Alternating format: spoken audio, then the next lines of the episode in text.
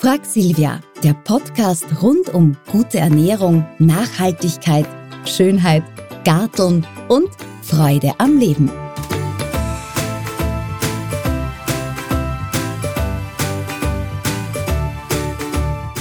Wie lagere ich Lebensmittel richtig und wie lange sind sie wirklich haltbar?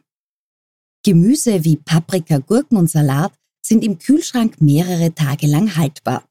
Wurzel- und Kohlgemüse ist auch ohne Kühlschrank, zum Beispiel in der Vorratskammer oder im Keller, mehrere Wochen haltbar. Erdäpfel halten Monate, wenn sie dunkel, trocken, luftig und kühl gelagert werden. Obst, wie zum Beispiel Beerenobst, hält ein paar Tage im Kühlschrank. Zitrus- und Südfrüchte mögen es kühl, aber nicht so kalt wie im Kühlschrank.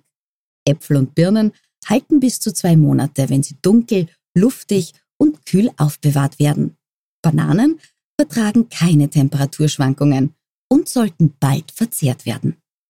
Brot. Brot aus Weizenmehl ist nur zwei Tage lang frisch und saftig. Vollkornbrot hält bis zu zehn Tage. Knäckebrot, Kekse und Zwieback halten sehr lange. Am besten einen eigenen Brotkasten zum Aufbewahren kaufen. Milchprodukte.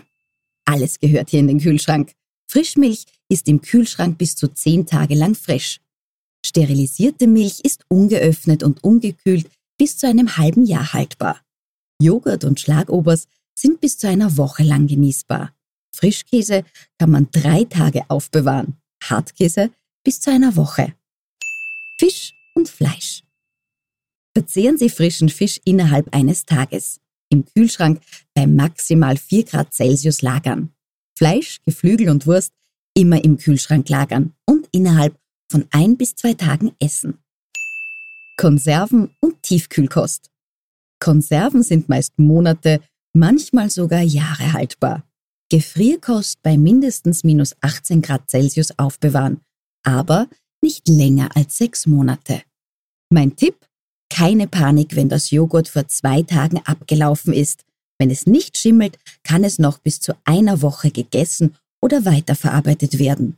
Mehl, Nudeln, Konserven und Kekse sind ein paar Monate, fast sogar ein Jahr über das Ablaufdatum hinaus völlig in Ordnung. Das war die heutige Folge von Frag Silvia. Ich sag danke fürs Zuhören und freue mich auf ein nächstes Mal. Und vergessen Sie bitte nicht, das Frag Silvia Magazin gibt's im Handel zum Kaufen.